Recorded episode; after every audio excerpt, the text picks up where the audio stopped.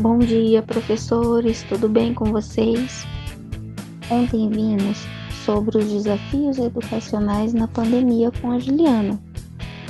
Ao longo dessa semana, ouvimos e trabalhamos sobre três temas muito interessantes.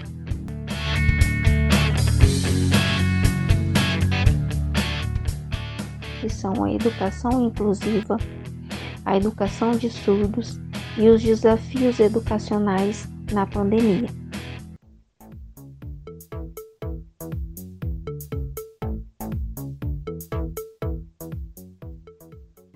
Com a educação inclusiva, conseguimos ver o cuidado que devemos ter para que essa inclusão não se torne exclusão e refletir sobre o que fazer para que essa inclusão aconteça.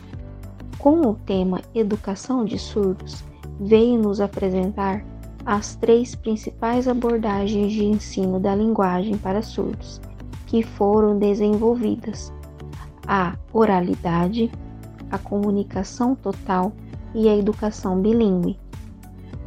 Com o tema Desafios Educacionais na Pandemia, conseguimos ver que foi um grande desafio que tivemos que nos reinventar. Hoje trago a vocês um plano de ação.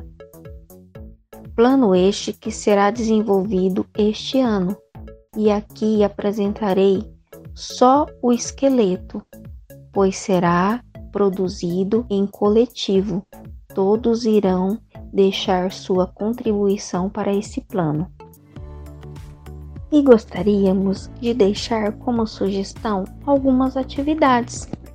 Lá vai uma delas buscando mostrar aos alunos a beleza da diversidade, o professor irá levá-los até o jardim da escola e mostrar aos alunos as diferentes flores, dizer que existe de vários tamanhos, tipos, jeitos e cores, e mostrar que é ali que está a beleza de um jardim, várias flores diferentes que convivem juntas, lado a lado.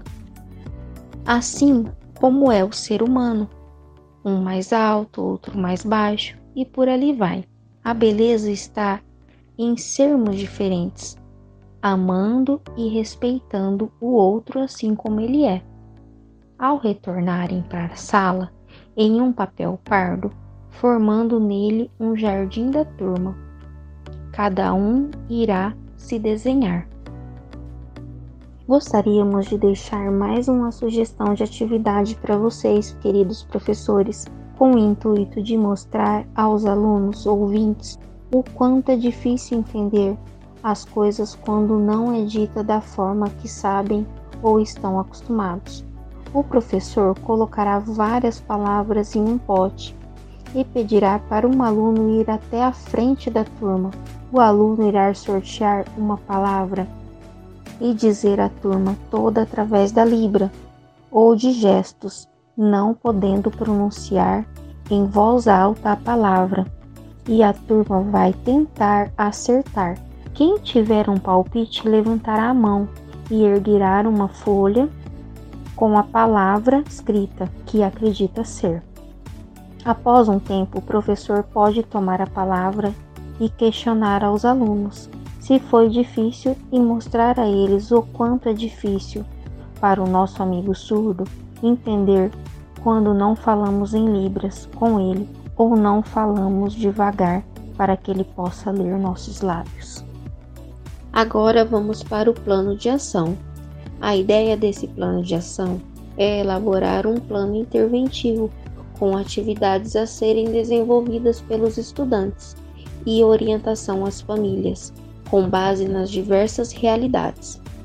Fica para vocês pensarem o que se encaixa melhor: uma palestra, uma gincana, entre outras, tendo como objetivo o desenvolvimento da autonomia, independência e interações de qualidade. Deixo uma sugestão de atividade que é o jogo de profissões Peça que cada criança que selecione dois trabalhos ou profissões que eles gostam de fazer. Peça que eles considerem o que gostam e o que acham que é melhor que podem fazer. Depois faça uma lista das profissões escolhidas e organize um dia de teatro, o trabalho que selecionou. Após cada apresentação, peça a todo o grupo para aplaudir cada parceiro. Essa é uma boa oportunidade para o professor destacar diante do grupo os pontos fortes e talentos que cada um demonstrou no seu papel e quero que pense em outra para substituí-la ou acrescentar. E de que forma faremos a avaliação?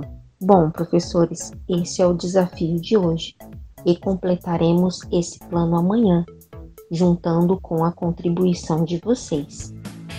Então, nós coordenadores esperamos todos vocês aqui na escola amanhã e contamos com a presença de todos. Até amanhã, um forte abraço.